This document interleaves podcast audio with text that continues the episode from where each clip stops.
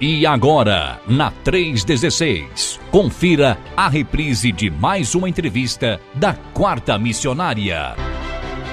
E hoje, claro, não vai ser diferente, não será diferente, porque a gente já está aqui com os nossos missionários. Hoje nós vamos conversar com um casal de missionários, né, que estão ali hoje em Bauru, são Paulo, é isso? É, Bauru, como dizem aí alguns paulistas, não sei se eles são daí de São Paulo mesmo, mas como diz alguns paulistas, interior, né? Bauru é interior também de São Paulo, né? E aí o pessoal tem que dar essa melhorada aí nesse nesse R aí para poder o negócio ficar do interior mesmo. então hoje a gente vai estar conversando com os nossos queridos missionários Caio Dantas e Elida Dantas, também eh, ligados aqui na Rede 316. E a gente vai estar conhecendo então mais esses missionários que são aí da Junta de Missões Nacionais, claro, e estão com a gente nesse bate-papo hoje de quarta-feira. Bom dia, Deus abençoe vocês. Primeiro eu quero já agradecer aí uh, pelo a, por atender, né, o convite aqui da rede. Que Deus abençoe a vida de vocês. Bom saber que vocês estão aí também eh, ligados e trabalhando na obra do Senhor. Tudo bem? Tudo em paz? Sejam bem-vindos. Bom dia, tudo bem, graças a Deus. Que a graça e a paz do nosso Senhor esteja com todos aqueles que estão nos ouvindo. É um privilégio estar aqui nessa manhã.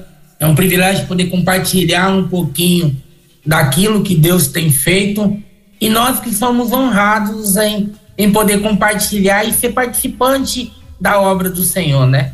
Então que seja uma manhã proveitosa de bate-papo e que o nome do nosso Deus possa ser ainda mais glorificado. Bom dia a todos, graça e paz, uma alegria poder estar aqui junto com você que está ligadinho aqui na Rede 316. Deus abençoe grandemente a sua vida. É uma alegria poder estar com os irmãos nesta manhã. Legal, a alegria é nossa, viu? A honra é nossa e muito bom é, recebê-los aqui, né? E a gente conhecendo então mais um casal de missionários aqui na rede 316. Mas me conta, vocês são de Bauru mesmo? São de São Paulo? De onde vocês são? Eu sou de Getulina, é uma cidade que fica um pouquinho próximo a Bauru aqui. Sim. Fica em torno de 100 quilômetros indo mais para a região de Araçatuba ali, uhum. mas a minha esposa é capixaba.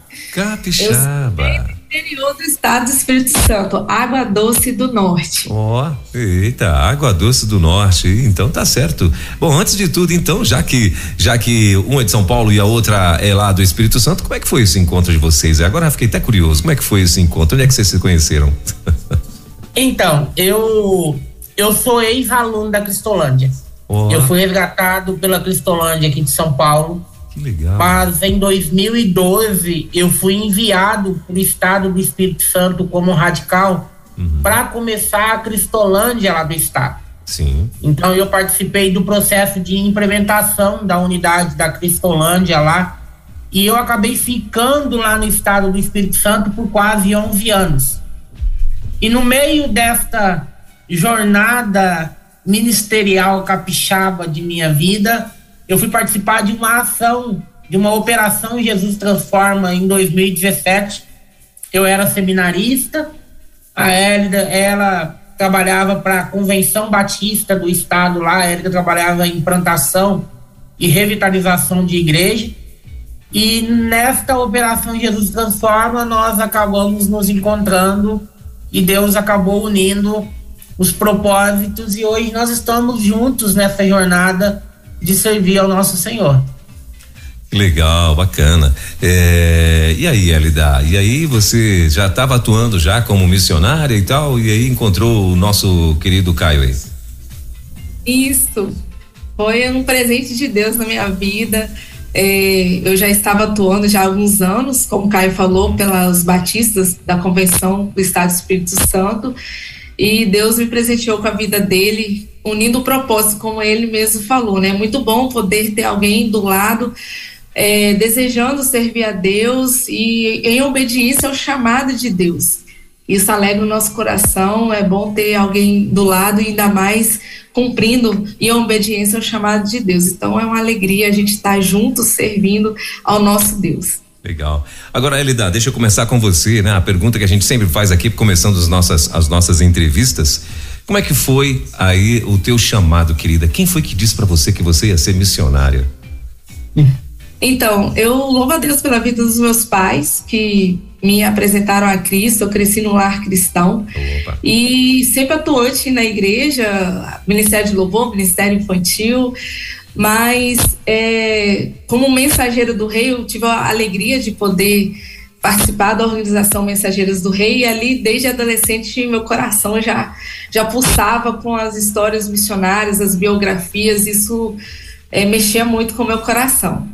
E aí a gente vai crescendo e aí eu fui é, participando, né, cada vez mais. E a, nos acampamentos missionários. E aí eu participei nesse nessa período né, de juventude do congresso é, nacional da Juventude Batista Brasileira e aí o pastor Fernando Brandão estava ministrando a palavra num final de semana lá e compartilhou o chamado dele e Deus já estava trabalhando no meu coração e eu senti muito forte a, o chamado.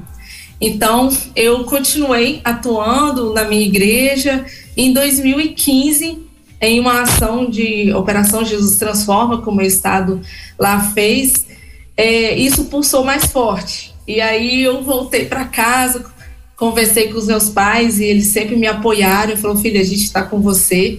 Conversei com o meu pastor, ele também muito feliz. E aí, sempre no coração da gente vem aquele medo, porque o deixar, né? Você cresceu ali, família, amigos, e Deus foi me mostrando claramente que Ele me queria é, integralmente, né, em missões. Então eu coloquei isso diante de Deus e em oração falei: Deus, para onde o Senhor me mandar, para onde o Senhor me quiser, eu estou aqui, eis-me aqui, estou à disposição do Senhor. Então foi uma trajetória, aos pouquinhos Deus foi me mostrando e graças a Deus é, eu me sinto muito feliz em poder estar em obediência ao chamado de Deus, que está fazendo o que Ele me chamou. Então é, tem sido um privilégio essa caminhada aí em missões. Legal. O, o, o, o Caio, e agora você, e agora você, a Elida falou aí que ela teve o privilégio de nascer no lar cristão, né? E você teve um período ali que você deu uma, uma passeada pelo mundão e tal. E como é que foi tua conversão, meu irmão? Então, é, eu infelizmente não nasci num lar cristão, né? Apesar de minha avó ser cristã, eu morar com minha avó, minha avó frequentar a igreja, eu ir com ela, às vezes até a porta da igreja, e eu voltava embora. É, eu comecei a usar drogas, eu tinha 9 anos de idade. Meu Deus. Eu fiquei dos 9 aos 22 anos nas drogas. E um dia eu estava na rodoviária da minha cidade para ver se eu conseguia mais dinheiro para continuar usando drogas. E foi quando um jovem ele chegou a mim e ele me perguntou por que, que eu não saí, não saía daquela vida. E eu falei para ele que eu não conseguia, porque além de usuário do crack, eu também tinha me tornado um alcoólatra. Eu tava bebendo acetona, perfume, álcool, cheguei a beber desinfetante quando eu não tinha a bebida para beber. Você e eu tinha crise convulsiva. 22 anos. 22 anos. Nesse estágio eu tava com 22 anos. Sim. É, e eu cheguei num momento da minha vida que se eu acordasse pela manhã e eu não tivesse uma dose de bebida, eu tinha crise convulsiva e quando eu ia ver, eu estava no hospital. Então, nesse momento, quando Donivete perguntou para mim se eu não queria sair dessa vida, eu achava que eu não conseguiria sair. Eu achava que eu iria morrer naquela situação. Mas foi quando ele me disse que conhecia um lugar que poderia me apresentar um tal de Jesus que poderia mudar a minha vida. E ele então me ofereceu um tratamento na Cristolândia e no dia 27 de janeiro de 2012 eu entrei na Cristolândia. É, eu falo com, com as pessoas que os meus primeiros 40 dias no projeto foram os piores dias da minha vida. Porque a minha vista escurecia toda e eu não conseguia pegar um copo d'água e colocar na boca porque a tremedeira não deixava. Só que foi quando eu comecei a ter contato com a palavra de Deus de verdade. Eu comecei a participar dos cultos, eu comecei a orar, eu comecei a entender que Jesus realmente podia transformar a minha vida, mudar o meu coração. Até que no dia 13 de março de 2012, eu tive meu encontro com Jesus Cristo. E eu lembro que o primeiro livro que eu li na Bíblia foi o livro de Jó. E quando eu acabei de ler o livro de Jó, eu fiquei três dias trancado, orando, lendo a Bíblia e chorando dentro do meu quarto. Eu fiquei em crise. E no final do terceiro dia, Deus ministrou no meu coração. Tá vendo a situação que você está? Isso não é culpa da sua mãe, isso não é culpa do seu pai, isso não é culpa das pessoas que te amam, isso é culpa sua e do pecado que habita em você. E naquele momento as cadeias foram quebradas. Naquele momento as correntes foram quebradas e eu nunca mais precisei de drogas, eu nunca mais precisei de bebidas, porque Jesus preencheu o vazio do meu coração. Eu digo para as pessoas que eu não tenho palavra para descrever a sensação que eu vivi naquele momento. A única coisa que eu consigo chegar um pouquinho perto é que eu fui pegado no colo por Deus. Deus me pegou no colo e é uma sensação indescritível, foi algo magnífico e deste dia em diante a minha vida nunca mais foi a mesma, porque Jesus Cristo entrou no meu coração. Essa Cristolândia era onde? Aqui em Piratininga. Piratininga. Aqui em Bauru tem uma unidade, é, em ah, Bauru, em Piratininga, cidade vizinha, tem uma unidade e eu fiquei. O meu processo de tratamento na época era nove meses e eu fiquei os nove meses aqui. Depois que acabou meu tratamento, que eu me tornei radical, que eu fui para o campo missionário. Mas nesses primeiros nove meses eu fiquei aqui em Piratininga. Legal. Ah, voltando para para Elida aí, o Elida, e a tua experiência, como que foi a tua primeira experiência como missionário, agora já no campo mesmo? Uma vez que você não teve, pelo pelo contrário, você teve foi apoio dos teus pais, né? Às vezes a gente conversa aqui com alguns missionários que ainda a, a, apesar de que os pais eram é, é, cristãos e tal, mas quando diz quando o filho às vezes está formando em alguma área profissional, né, e tal, e de repente tem esse chamado muito forte como missionário, aí ele chega no pai e fala: "Olha, eu no pai e na mãe, olha, eu acho que eu vou ser missionário". aí o pai, mas meu Deus, como assim que você vai ser missionário? você não está estudando para ser advogado, você não está estudando para ser engenheiro, como é que você vai ser missionário e tal? Como assim? Me explica esse negócio. Será que esse negócio é de Deus mesmo e tal? E eu acho que esse não foi o teu caso. Então você já teve né, essa tranquilidade e tal, mas conta pra gente como é que foi a tua primeira experiência missionária, onde que foi uh, essa experiência? E o que que você, uh, quando você chegou, o que que você sentiu como dificuldade, é a maior barreira que você enfrentou nessa tua primeira experiência, se lembra? Então, é, como o irmão relatou, vivendo em família, sempre tendo os amigos, a família presencialmente ali todos os dias, e aí eu fui primeiramente para um campo é, auxiliar um casal de missionários, né, que era o meu primeiro campo missionário, então para ganhar a, a, experiência. Então uma das coisas que foi de impacto foi o, so, o morar sozinha, né, porque eu tinha a minha casa, minha kitnet, né, que o casal tinha a sua casa e a kitnet, então isso tudo foi um choque, porque você tinha toda a sua família, todo dia ali tomando café da manhã junto, almoçando junto, essa convivência. Então esse foi o primeiro choque, assim, de impacto, foi essa questão do estar ali morando isso sozinha. O meu primeiro campo missionário foi em Mucurici, uma cidade do norte ali do estado do Espírito Santo. Mas uma coisa que é, eu falo com as pessoas assim: família nunca vai ser substituída e amigos não. Mas Deus vai colocar novas famílias, amigos, pessoas para cuidar de você, porque Deus cuida de todas as coisas. Deus, ele é um Deus maravilhoso que cuida de você nos mínimos detalhes. Então eu tinha irmãos que eu era filha, eu era sobrinha, eu era neta, é, é um, um, cuidado, um carinho que você recebe do campo missionário. Então, como experiência, né, uma das coisas que eu vivenciei lá é, de desafio, você está conhecendo o campo missionário, fazendo as visitas, os estudos bíblicos. Então, é, mas você tem o apoio, o suporte ali, como eu tive, né, do casal missionário que estava junto comigo. Mas tudo é novo. Mas quando você coloca o seu foco, né, os seus olhos em Cristo e o para que que ele te chamou, por que que você está ali, isso tudo vai passando, né? Isso tudo se torna mais fácil no dia a dia. Muito bem. Ah, e, e, aí, Caio? E aí você, agora depois da conversão, estava lá, passou os nove meses, começou agora a fazer o trabalho já como ah, já foi, né? Para encarar aí o primeiro desafio como radical e tal. Ah, tua primeira experiência foi onde? Foi em São Paulo mesmo? A experiência missionária? Onde é que foi? É, eu atuei um tempo aqui na Missão Batista Cristolândia, lá na, na no centro de São Paulo mas a minha experiência missionária, bem dizer, ela foi também no estado do Espírito Santo, né? Uhum. Lá que eu me desenvolvi. A bênção estava lá, né, irmão? Então, bênção estava lá. Amém. Glória a Deus. É, a Vitória, eu morava em Vitória do Espírito Santo, né? Então tava A Vitória está em Vitória, é isso aí.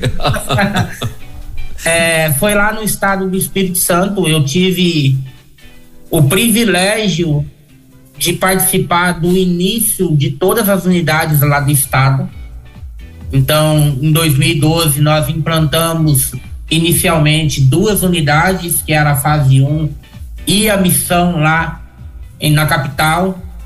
E a minha experiência, experiência mesmo de deixar tudo, de morar no campo, de estar no campo integralmente, ajudando pessoas, vindo para a rua, levar sopa, dando banho, corte de cabelo, todo esse atendimento foi lá em Vitória. Foi lá em Vitória. Diferentemente da Érida, do desafio de deixar a família, eu já não tive, não sofri tanto com esse desafio, né? Por ser homem, por ser um pouquinho mais desprendido dessas coisas. Então, nesse sentido, para mim, foi um, um tanto quanto mais fácil deixar. Mas agora Deus tem sido muito bom que ele me trouxe um pouquinho para mais perto dos meus familiares também, depois de 11 anos. Então eu tenho tido o privilégio agora de aproveitar um pouquinho a família também. Sim, legal. E, e, e eu, Caio, que hoje é pastor, né, Caio? E, e aí quando você reencontrou a tua família, meu irmão, né? Depois dessa conversão toda, depois de toda essa mudança de vida e tal, é, como é que a tua família te recebeu? Como é que foi para eles, né? É, agora encontrar um novo homem? É, essa é uma pergunta interessante porque eu costumo dizer para as pessoas que antes de Cristo eu era a vergonha da família. Eita. Depois de Cristo eu sou o orgulho e a base da família. Meu Deus. Porque tudo hoje na minha família gira em torno de mim. É, dificuldades, é para mim que eles ligam. Quando precisam de um conselho, alguma coisa, é para mim que eles ligam pedindo oração, pedindo que, que eu dê uma palavra de orientação a eles. Então foi bem significativo o impacto que teve no meu seio familiar. Porque a minha família acompanhou eu perdendo tudo, mas agora também eles estão vendo Deus me dando todas as coisas. É, nós nunca imaginávamos na minha casa que um dia algum de nós teríamos curso superior. E Deus me deu esse privilégio de acabar os estudos, de fazer duas faculdades, de começar uma terceira. Deus mudou a minha vida de uma forma completa. E isso impacta direto o meu relacionamento com a minha família, né? Antes eles tinham vergonha, agora eles têm satisfação de mostrar para todos quem eu sou, como eu vivo, como a minha vida agora está sendo conduzida. A minha mãe tem orgulho de dizer que eu sou pastor. Oh, então, Jesus mudou e mudou todos esses relacionamentos, toda essa forma de lidar como família. E foi algo muito gratificante. Tem sido algo muito gratificante. É, e não só para minha família. Na minha cidade foi um impacto muito grande, por ser uma cidade pequena. E eu acabei crescendo ali, então eu conheço todo mundo na cidade. e quando eles precisam de alguma coisa é a mim que eles procuram, sou eu quem eles ligam. Então é bem, é bem gratificante você poder testemunhar muitas vezes sem precisar abrir a boca, sem precisar dizer que aconteceu alguma coisa. Não, as pessoas veem, as pessoas olham e falam. Não tem como dizer que Deus não existe olhando para sua vida. E isso começa dentro da minha casa, mas tem impactado também fora dela. Legal. Ah, o, o Elida, é, agora eu queria que você também falasse um pouco pra gente, Elida. É, eu vi aqui que hoje vocês estão atuando lá em Bauru, né? Em alianças estratégicas. O que, que seria isso? Então, hoje nós estamos é, morando em Bauru, mas nós atendemos todo o interior do estado aqui de São Paulo. Tá. Nós trabalhamos na mobilização da Junta de Missões Nacionais, representando missões aqui no interior. Então, a gente mobiliza né, as igrejas e os recursos necessários para que a obra continue a avançar. Então tem sido uma oportunidade única de poder estar compartilhando de tudo que Deus tem feito através dos nossos missionários espalhados pelo Brasil, aqui em todo o interior do estado de São Paulo. Então, visitando, é, conversando com os pastores, com os jovens, desafiando novos radicais aí. Então, tem sido um tempo muito precioso aqui é, nessa, no interior do estado de São Paulo. Nós estamos aqui é, na responsabilidade de mobilizar missões em 11 associações, são quase 500 igrejas, e tem sido um tempo precioso. As igrejas têm é, nos recebido bem, graças a Deus, têm nos ouvido, poder compartilhar do poder de Deus que tem atuado aí nos campos missionários. Legal. E, e nessa, nessas, uh, como aqui diz, né, que é alianças, estraté alianças estratégicas, é, o que que vocês, no caso, né, é, a qual assim, o, o principal objetivo, o principal alvo de vocês hoje ah, para dentro desse dessa alianças estratégicas? O que é que vocês esperam da igreja? Nós esperamos que a igreja é, invista no reino de Deus. Nós não dizemos que a igreja simplesmente oferta. Nós acreditamos que quando a igreja emprega recurso financeiro para que a obra continue avançando, para que a obra continue se expandindo, ela está investindo no bem mais valioso que existe no mundo, que é em vidas.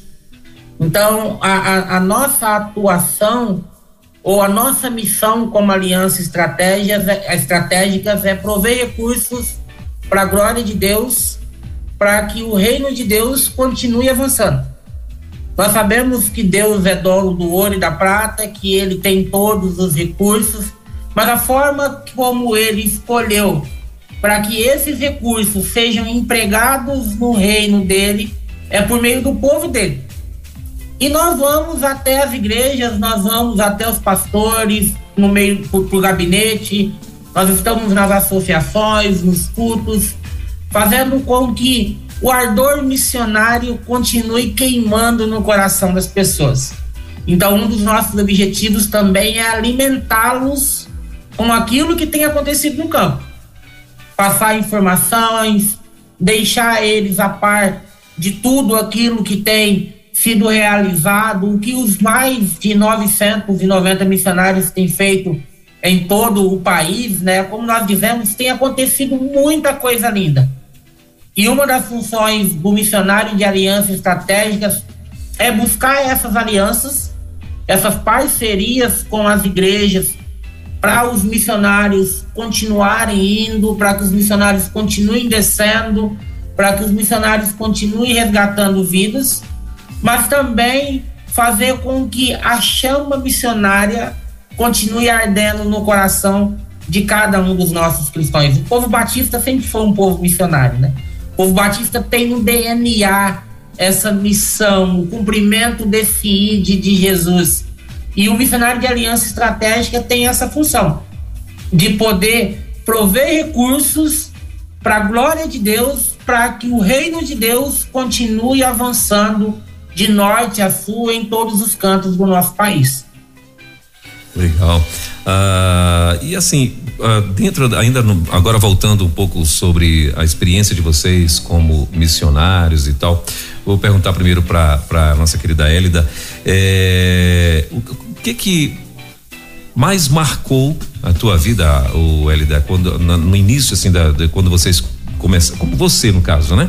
Quando você começou como missionário, o que que mais te te impactou, vamos dizer assim, dentro que assim algo que você estava dentro do, do, que você já planejava, que tinham te falado, de repente saiu né, daquela, daquele, daquele normal, do curso normal. Teve alguma coisa que aconteceu nesse sentido na, na, na, nessa, no início da tua vida como missionária?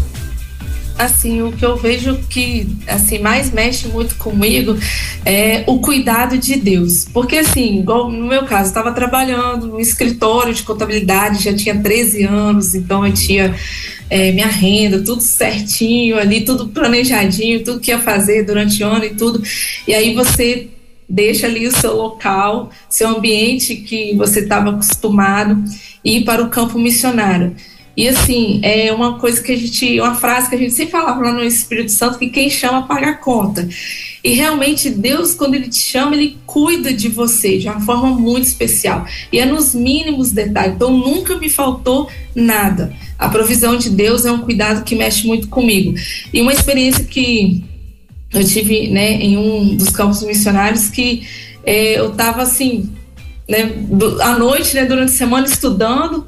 E aí eu falei assim, poxa vida, eu queria tanto sair, mas aqui é, né, não sair sozinho não é muito legal, vou, vou ver o final de semana. E aí, sem falar nada, sem falar nada, uma uma, uma família, né? Falei, Elida, vamos sair com a gente? A gente vai a gente vai sair final de semana e a gente quer te chamar. E assim, sem, eu não comentei com ninguém, não tinha falado com nada, e eles me levaram no final de semana no cuidado. Então, é, é o cuidado de Deus, a provisão de Deus. E uma das coisas que a gente passou é, enquanto coordenando né, a, a missão ali em Cristolândia, também a gente pôde coordenar o projeto Viver no Estado do Espírito Santo, foi uma das experiências no tempo de pandemia. É, que a gente pôde vivenciar ali que mexeu muito comigo do cuidado de Deus. É, o, em um, durante a semana ali, e o, Caio meditando na palavra de Deus, e ele né, compartilhou comigo é, Deus está tocando muito meu coração para a gente estar tá, é, fazendo a entrega das cestas básicas nessa semana. E a gente estava fazendo tempo de pandemia uma vez no último final de semana do mês para as famílias do projeto das crianças. E eu falei assim: olha, no projeto não tem nada. A gente ainda, as igrejas vão enviar as cestas básicas ainda. E aí a gente ele falou assim: não, mas Deus está falando comigo, está mexendo comigo. Eu falei assim: então tá bom. Eu, ele pode marcar a entrega da cesta esse final de semana. Eu falei: então tá bom, vou enviar essa mensagem para as famílias. E eu fiz isso, a gente avisou, marcou horário. E assim, passou acho que acho que 10, não passou 15 minutos. Nós recebemos uma ligação de uma igreja ali de Vitória falando: olha, quantas famílias vocês têm no projeto? Aí a gente tinha, né, 58 famílias e essa igreja falou: amanhã vocês podem buscar as 58 cestas básicas para entregar para essas famílias. Então, assim, isso mexe muito comigo, do cuidado de Deus, foram, isso foi uma das muitas experiências que a gente pôde vivenciar, de que quando Deus te chama, Ele cuida de todas as coisas, basta você estar no centro da vontade de Deus e obedecer em fazer a vontade dele. Muito bem. Ah, o, o, o, Caio, e, e, no caso você, né, você veio dessa, veio de uma, de uma vida mais, ah, mais radical, vamos dizer assim, né? E, e, houve a conversão, aí depois você, como você muito bem falou, passou por todo o processo natural que ah, da Cristolândia, né, do projeto Cristolândia. E, e aí agora você começa a atuar como missionário. E as pessoas que te conheciam, o que que, que que, diziam a respeito quando você de repente você chegou a encontrar pessoas que, que você conheceu eh, outrora quando ainda não estava na igreja? O que que elas uh, diziam para você? O que que dizem, né? Que até, até hoje eu acredito que você deve encontrar algumas pessoas ainda. Então, eu eu ajudo diversas pessoas, mesmo estando no estado do Espírito Santo é, nós tivemos a oportunidade de resgatar algumas pessoas lá da minha cidade. Como eu disse, a, a minha mudança de vida ela impactou a cidade de Getulino. Então, as pessoas que andavam comigo, hoje, quando elas precisam de ajuda, alguma coisa, elas correm na casa de minha mãe, dizendo: liga pro Caio que eu quero que ele me ajude. E uma experiência que, que me marcou bastante, em cima disso, que, que o irmão perguntou, é que uma vez eu fui para minha cidade e eu estava logo no início do tratamento e eu conheço todo mundo lá, então eu acabei conhecendo, conheço os traficantes, acabei conhecendo todas as coisas. E um dia eu estava passando e eu estava com a camisa Jesus Transforma e um desses jovens me chamou e ele perguntou o que, que eu estava fazendo. E eu falei para ele: Olha, agora eu estou buscando me firmar com Jesus Cristo, estar firme na igreja. E esse jovem ele estava vendendo drogas na cidade. E no momento ele abriu a mão com alguns papéis de crack e ele falou para mim assim, ó, toma, chegou hoje, estou te dando para você experimentar. E eu olhei para ele e falei assim, muito obrigado. Eu tenho algo muito melhor para te oferecer. E ele falou o quê? Eu falei Jesus Cristo. O mesmo Jesus que me tirou dessa vida pode tirar qualquer um de vocês. E é interessante que desse dia em diante, ninguém nunca mais me ofereceu nada na minha cidade. Ao contrário, às vezes eu passo por eles, eles estão, eu paro, eu oro, eu cumprimento e eu digo: se precisar de mim, vocês podem contar comigo. Vocês sabem aonde me achar, vocês sabem aonde me encontrar aonde me encontrar. E a minha oração é que vocês saiam dessa vida. Então, há um, há um relacionamento de muito respeito hoje com as pessoas do meu passado. Até porque eu acredito que nós precisamos é, se relacionar com essas pessoas se nós quisermos apresentar Cristo. Então, eu sempre que eu posso, eu paro, eu converso, eu cumprimento, eu sento um pouco eu peço para ir na casa da minha mãe quando eu estou lá na minha cidade para conversar. Então há um respeito muito grande nesse, nesse relacionamento com as pessoas do passado e também uma admiração. Porque muitos olham para mim e dizem assim: você conseguiu. Eu te admiro. Como é bom poder ver você hoje. Eu achava que você não conseguiria sair. E é sempre oportunidade de poder testemunhar no poder transformador do nosso Senhor Jesus, né? É, é, o famoso quem te viu e quem te vê, né? E, e olha para você, isso é gratificante mesmo, né? É o literal da, da, palavra do Senhor se cumprindo na tua vida. Onde abundou o pecado, superabundou a graça de Deus, né? Então isso é Amém. bacana demais. Ah, o, o Elida, agora além do testemunho aí do, claro, do nosso querido Caio, uh, você lembra de algum outro testemunho lá na Cristolândia que também te chamou muito a atenção, né? Que também te impactou? Tem, você lembra de, de, de, de alguma coisa assim? Tem, assim, como a gente é, inicialmente nosso ministério foi com coordenando né o projeto Viver uhum. então é, das experiências assim, que tem marcado muito foi com, é, né, com as crianças. Mas é, estando lá na, lá na missão, na, na, na Cristolândia, a gente tinha o que nós chamamos de busca ativa, que é quando a gente sai, vai até eles, né? E a gente fazia é, dessas ações é, à noite, onde a gente levava né, uma sopa ou um chocolate quente, né? E uma das coisas que a gente fez, uma ação que a nossa equipe né, coordenou juntos, né? Programamos, que foi o Dia dos Pais. Nós quisemos fazer diferente. E aí nós fizemos o Dia dos Pais na Cracolândia, lá no centro, que tem uma Cracolândia no centro ali de Vitória. E aí nós fomos, levamos violão, levamos o som, levamos o marmitex, levamos para fazer um culto dentro da Cracolândia. E foi uma coisa que impactou muito, que tinha, né, é, uns tinha né, vários, né, infelizmente são quase 100 usuários ali E aí tinha um senhor que estava no cantinho e que eu presenciei isso, eu vi isso, e Caio chegou perto dele e, e quis dar um abraço nele, e ele não quis, por conta de não, eu não posso, olha do jeito que eu tô, não, não, não, não, não, queremos isso, não quero isso. Ele, não, não, que isso, eu quero te dar um abraço. E aí, quando ele foi abraçado, aquele senhor foi chorando, e chorando, e chorando, e aí o, né, conversando com ele, ele pôde compartilhar. Eu não me lembro a última vez que eu fui abraçado. Então, são pequenas atitudes nossas que vão impactar a vida de outras pessoas. E sempre que a gente está lá, esteve lá com eles, a gente, antes de entregar um marmitex ou né, um, né, uma sopa quente, a gente sempre orou pela vida de cada um deles, porque o nosso desejo de estar próximo ali deles é para dizer, ó, estamos aqui, se você precisar de ajuda, nós estamos aqui para ajudar vocês. Então isso impactou muito minha vida, que são muitas vezes a gente planeja muita coisa, mas o que as pessoas precisam é de um abraço, é de uma frase: Jesus te ama, Ele quer o melhor para você e nós estamos aqui para te ajudar se você quiser sair dessa situação.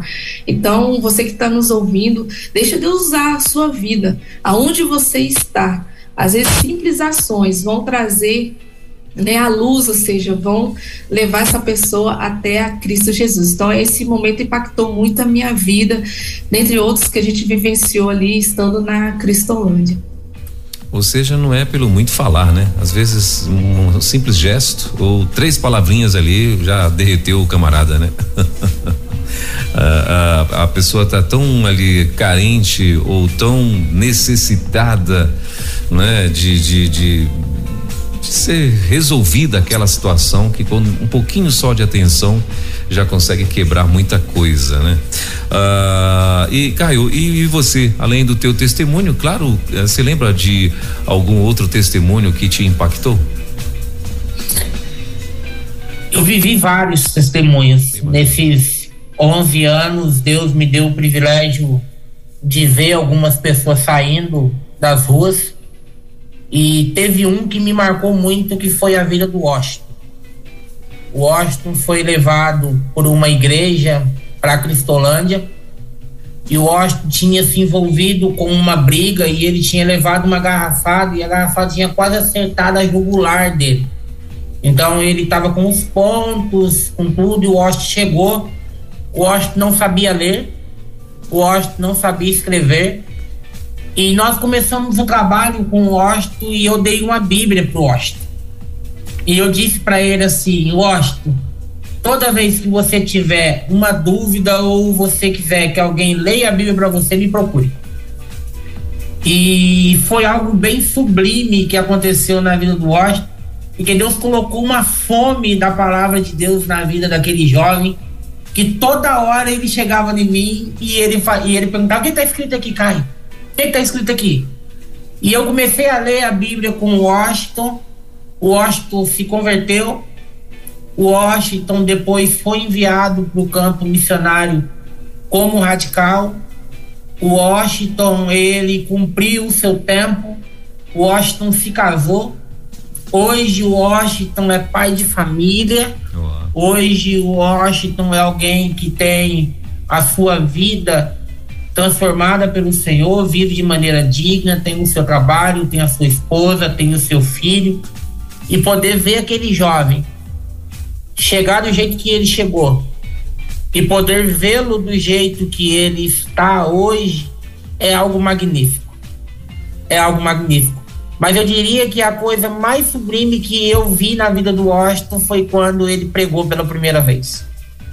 Simples, sem muito aparato teológico, mas era alguém que tinha o poder de Deus na sua vida. Era alguém que tinha o poder do Espírito Santo agindo, e eu pude ver Deus usando e muito a vida daquele jovem. Mas como eu disse, eu poderia dizer uns 10 para você aqui agora. Porque nesse tempo, Deus nos deu o privilégio de acompanhar muitas pessoas que um dia também estavam na situação que eu estive. E, e ver Deus agindo, porque é Deus quem faz, meus irmãos, é Deus quem opera, é Deus quem realiza, é Jesus quem transforma. Nós somos simplesmente agentes nas mãos dele. E quando nós deixamos ele nos usar, quando nós abrimos espaço para que ele opere em nós e através de nós, ele realiza milagres ainda hoje.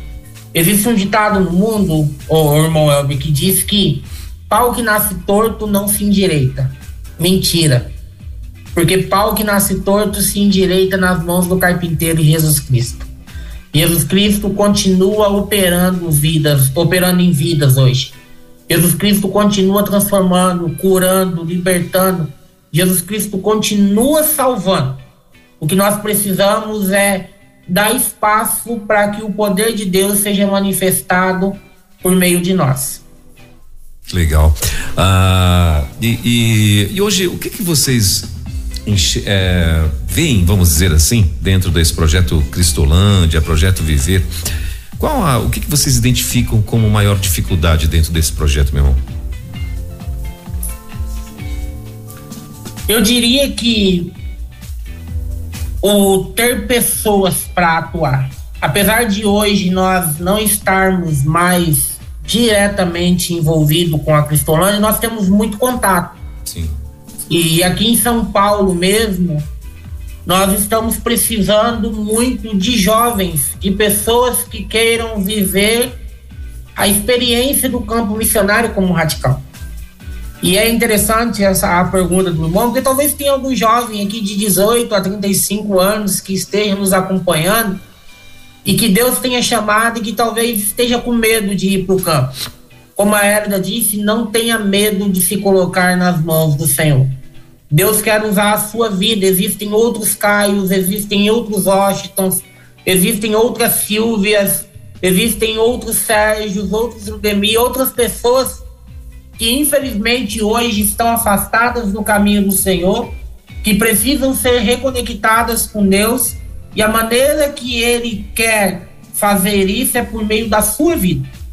Então eu diria que hoje a maior necessidade que nós temos são pessoas. Pessoas que realmente olhem para o Senhor como Jeremias, como Isaías, como tantos e tantos outros homens e mulheres que ele usou na história e digam: Eis-me aqui, Senhor. Usa-me a mim. Muito bem, legal. Gente, olha, são 10 horas e 48 minutos em Brasília. Nós estamos aqui ao vivo com o pastor Caio Dantas, junto com a esposa Elida Dantas, né? Ambos ah, missionários que hoje atuam na, em alianças estratégicas, né? Eles que eh, têm um trabalho bacana com as igrejas aí em São Paulo, né? Trazendo essas igrejas, lembrando essas igrejas da importância ah, de missões no Brasil inteiro. E pastor, é, pastor Caio, eu queria também saber de vocês o seguinte: uh, o que, que vocês identificam hoje dentro do, do, do, dos projetos, vamos dizer assim, de missões uh, que acontecem pelo Brasil? O que que vocês identificam como também como dificuldade? O que que vocês acham que deveria uh, melhorar, né, dentro desse projeto? Uh, de repente no tocante às igrejas, no tocante aos voluntários, no tocante a, até mesmo a, a direção e tal. O que, que vocês acham que deveria melhorar para que o projeto pudesse funcionar melhor? Se é que precisa, se é que tem algo que vocês acham que deve melhorar? Assim, melhorar, nós sempre temos algo a melhorar, né? Nós nunca podemos nos acomodar uhum. a tal ponto de dizer que nós não temos algo a melhorar. É, eu, eu, eu acredito que quando nós olhamos para todos os trabalhos de missões nacionais, porque missões nacionais hoje ela é muito ampla, né? Para a glória de Deus, hoje nós trabalhamos em diversas frentes. Nós temos pessoas no sul, nós temos pessoas na Amazônia, nós temos pessoas no Cerrado, nós temos pessoas no Pantanal, nós temos pessoas nos grandes centros. Hoje nós temos o Radical Mais, que é um radical bivocacional, que é aquele ministério para a pessoa que tem o seu emprego de segunda a sexta-feira, mas que aos sábados e domingos ela deseja ajudar num projeto de plantação de igreja, deseja participar de um projeto de revitalização de alguma igreja próximo aonde ela está morando. Então eu diria que o nosso desafio hoje ele é pessoas. Nós também precisamos de pessoas que queiram sustentar essas pessoas que Deus tem levantado. Porque uma coisa é um jovem dizer assim: eu vou para o campo. E outra coisa é a igreja olhar para esse jovem e dizer: não, eu vou manter esse jovem no campo missionário. Então nós também precisamos de cristãos, de igrejas que queiram ser participantes da obra do Senhor, sustentando um missionário. E isso pode ser feito via PAN, que é o programa de adoção missionária, a, a, com valor acima de 30 reais mensais. A, um ouvinte pode adotar um projeto, pode adotar um missionário no campo e com isso contribuir para que o reino continue avançando, para que o reino continue se expandindo. Mas ela também pode enviar uma oferta para as unidades de Cristolândia, no sentido de alimentação. Às vezes as nossas, as nossas unidades têm algumas necessidades específicas, o arroz, o leite, o óleo, a, a proteína. Então, a pessoa pode também procurar uma unidade de Cristolândia. Hoje nós somos 46 unidades em nove estados brasileiros. Mas nós também temos plantação de igreja, nós também temos o viver espalhado em algumas unidades do nosso país. Então eu diria que as nossas necessidades hoje elas giram em torno de pessoas que vá para o campo, mas também pessoas que queiram sustentar esses missionários que estão indo para o campo. Nós precisamos levantar pessoas, mobilizar pessoas para que invistam no reino de Deus, para que mais missionários sejam enviados, para que mais vidas sejam impactadas, para que mais pessoas sejam alcançadas pelo amor do nosso Senhor Jesus Cristo.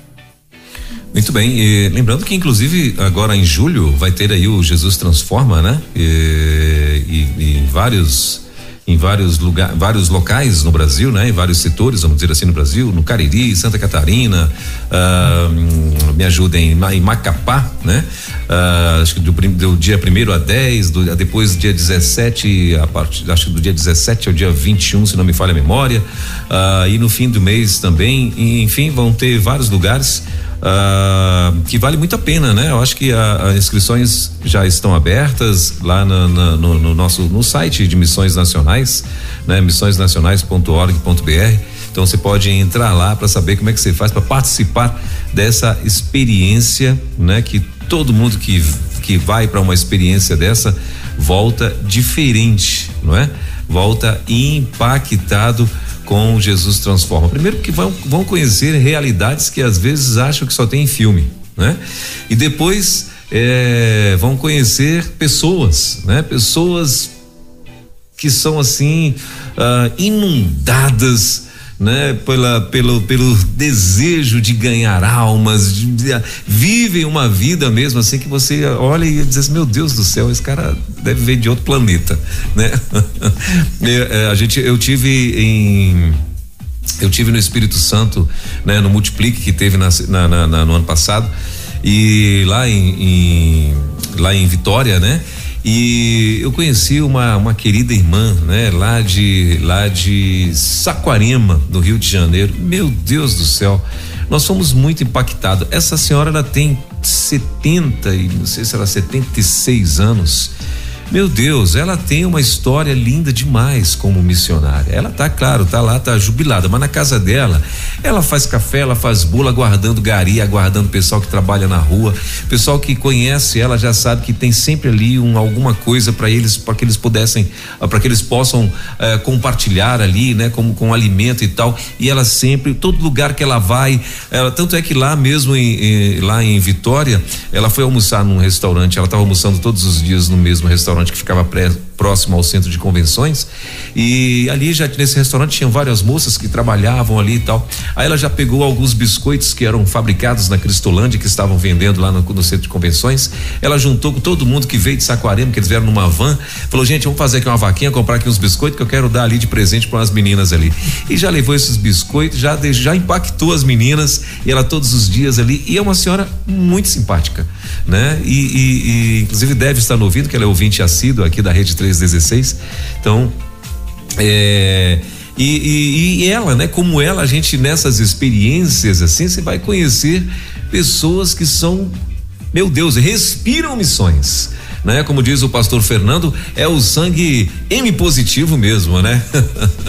que, que transpiram, né? É, é, é, missões. Isso é legal demais. Então, uma experiência que você pode, eu tenho certeza que vai marcar muito tua vida. Se você entrar, entra lá no site, né? É, uh, missõesnacionais.org.br para você saber como é que você faz para se inscrever, onde que de repente você você uh, gostaria de ir, se no sul, se ó, uh, me mandaram aqui.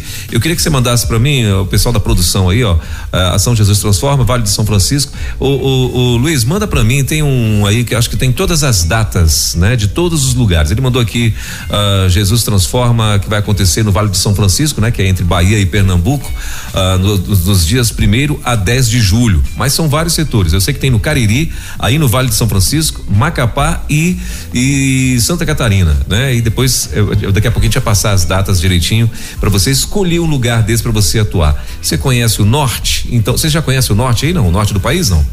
Vocês dois? Sim. Já conhece? Já? É, é, Macapá, Pará, enfim, esses lugares aí, vocês já foram lá? Então, nós tivemos a alegria, a oportunidade da gente estar é, a, junto né, com a Juventude Batista Brasileira agora, que teve em Sergipe, né, uma semana, uhum. e depois mais uma semana ali em Recife. Então nós tivemos a alegria de participar Nossa. do evangelismo ali da Juventude Batista Brasileira, agora que teve em janeiro. Ah, legal, bacana. Então já puderam conhecer um pouquinho do Nordeste, né? E, e, e é. eu queria que vocês me falassem também um pouquinho, é, gente, já que vocês tiveram aí no Nordeste e tal, é, o que que vocês acham que a gente poderia fazer para hum, melhorar essas atuações, por exemplo, também no Nordeste, no Norte e Nordeste do país? Então, é, nós estamos com, com um novo sonho em missões nacionais, né? Que é a carreta missionária. É, nós já temos uma uhum. que tem abençoado e muito o Nordeste brasileiro. E agora nós temos um novo sonho de ter uma carreta no norte do nosso país, né? Oh. A, servindo o centro, o centro-oeste para cima, uhum. aquela parte do nosso país ali. E as pessoas que estão nos ouvindo podem participar desse sonho. Nosso objetivo é que no segundo semestre nós lancemos a campanha já com a nossa segunda carreta missionária. E nós cremos que a carreta hoje tem sido uma grande ferramenta de evangelização.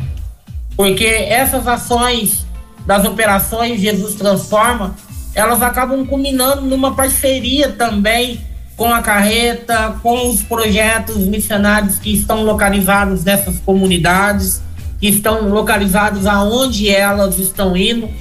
Então, o, nós, nós temos orado por isso e nós temos trabalhado para que essa efetividade das nossas ações nessas regiões aconteça. E a carreta, além dela levar atendimento odontológico e atendimento médico para essas pessoas que muitas vezes vivem à margem daquilo que acontece nos grandes centros, né? Nós levamos acima de tudo o amor do nosso Senhor. Como a Germana disse, o nosso objetivo com o barco, o nosso objetivo com a carreta, não é simplesmente cuidar de dente, mas o nosso objetivo é cuidar de gente, é cuidar de pessoas.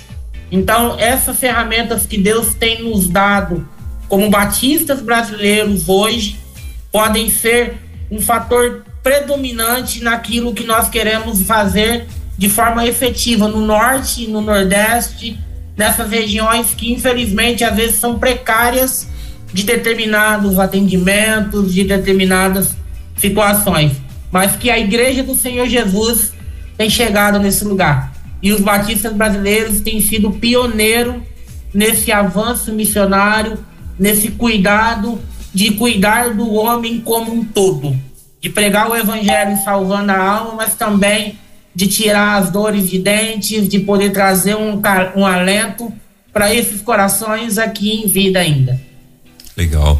O Elida, o que, que você diria, já indo caminhando aqui para o nosso finalzinho, o que, que você diria para o povo que está ouvindo a gente, né? E uh, a gente sabe, sabe, Elida, que tem muita gente que ainda tem dúvida, né? Às vezes está um chamado, batendo no coração, mas como vocês muito bem falaram lá no início, uh, tem um momento que tem o um medo, né? O medo de que como que você vai, vai, vai uh, de repente sair da tua cidade, de repente aspas aí, abandonar um sonho que você teve na tua vida toda e tal, mas aquilo está gritando dentro de você, né? A, a, a, a questão missionária, né? O, o, pulsar missionário, vamos dizer assim. E mas tem gente que não conseguiu ainda, né? Não conseguiu se desvencilhar, no, o medo tem sido maior, né? Aí ela começa a pensar muito nas barreiras, que é como você muito bem falou, morar sozinho, afastada da família, né? Uh, uh, ainda mais quem é muito apegado à família, né? E tal, que é muito, né? Quem está ali muito envolvido com a família de repente, mas ela tá ali aquele chamado latejando. O que, que você diria a essas pessoas que têm o chamado, mas tá ainda com medo de encará-lo? é uma das coisas que eu vivi é, que foi muito bom para mim é se envolver ainda mais em missões onde você está. Sim. Porque quando eu orava e falava com Deus, Deus, eu quero tomar a decisão pela razão, não pela emoção, não por muito amar missões, porque eu acredito que todos nós amamos muito missões, uhum. mas pela razão de entender que é o chamado integral. Então eu comecei a estar atuando ainda mais na minha igreja local. Então eu não era promotora de missões, aí comecei a fazer parte da equipe de promotor de missões, comecei a ir nos acampamentos missionários comecei aí nessas ações né, de Operação Jesus Transforma. Então, quando chegava minhas férias, eu dividia, eu passeava, mas 15 dias eu ia para um projeto missionário para vivenciar isso e entender realmente para essa tomada de decisão. Então, você que está me ouvindo, talvez isso está como ele falou, tá latejando muito, né? O Elber tá falando, tá pulsando forte. Envolva mais em missões, para que isso fique claro, porque Deus vai falar claramente para você. E não tenha medo. Aproveite a oportunidade de você servir na sua igreja local. Se você tiver a oportunidade de passar talvez uma semana em um projeto, né? Igual ele falou, tá vindo aí várias datas, né, da Operação Jesus Transforma. Vá Experimente, vivencie isso e Deus vai te mostrar. E não tenha medo. Deus falou claramente com você, te mostrou. Não tenha medo, porque Deus vai cuidar de todas as coisas. Então, foi a experiência que eu vivi de estar aproximando ainda mais, vivenciando mais o campo missionário, para entender quando eu tomei a tomada, de, quando eu tomei a decisão e Deus falou claramente no meu coração. Então, diga como Isaías: Eis-me aqui, Senhor, envia-me e ele vai cuidar de todas as coisas. É porque o tempo é curto, mas Deus cuidou de todos os detalhes. Depois da minha tomada de decisão, cada coisa que foi precisando, Deus foi abrindo as portas para a minha ida integralmente para o campo missionário. Então, Deus está com você, Deus está conosco e Ele vai cuidar de todas as coisas, Ele vai colocar pessoas, Ele vai levantar todo o recurso necessário, basta você se colocar à disposição de Deus. Legal. E, e, e, tem mais, né, o Elida? Você estava falando aí, eu estava lembrando aqui de alguns missionários que, que falam que às vezes tem coisas que são até mimos, né?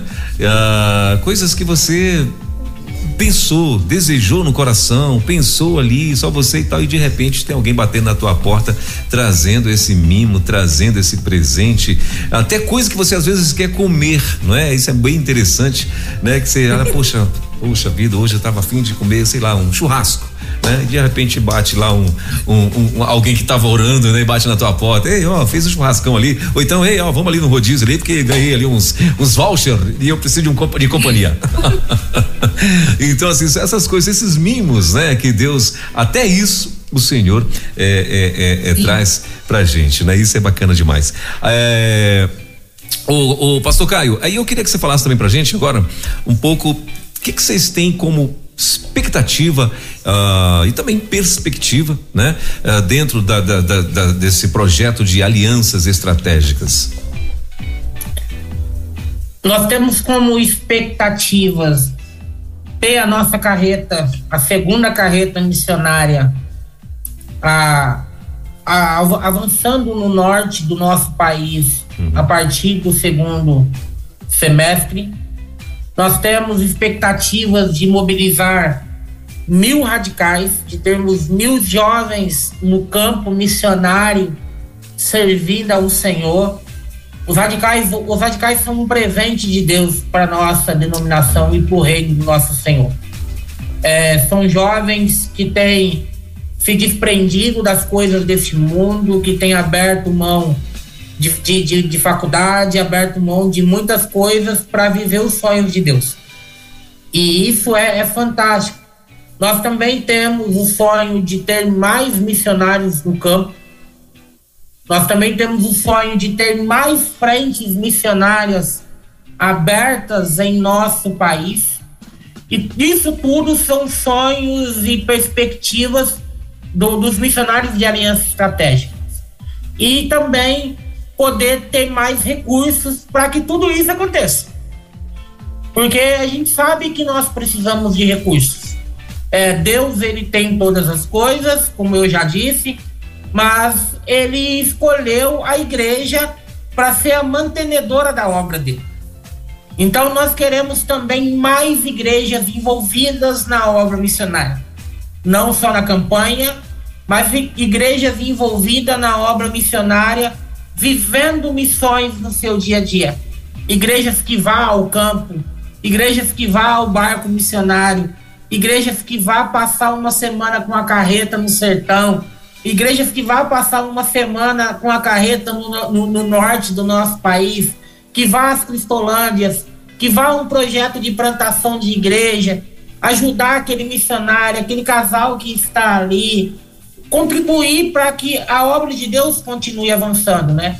Então, a nossa perspectiva é ver o reino de Deus avançando e discípulos sendo multiplicados em todo o nosso país. Legal. É, e olha só, gente, como a gente falou ainda há pouco, eu, se você, quando você participa de, um, de uma experiência dessa, eu tenho certeza que muita coisa vai mudar na tua vida. No mínimo, como a nossa querida Elida falou, você vai querer estar tá mais envolvido em missões na tua cidade, na tua igreja, né? No mínimo, isso no mínimo vai acontecer, né? E em outros casos, você também vai se decidir com certeza a ser aí um radical, né? Ou atuar, ou, ou, querer contribuir mais, né? De uma forma mais intensa, mais mais forte dentro de missões.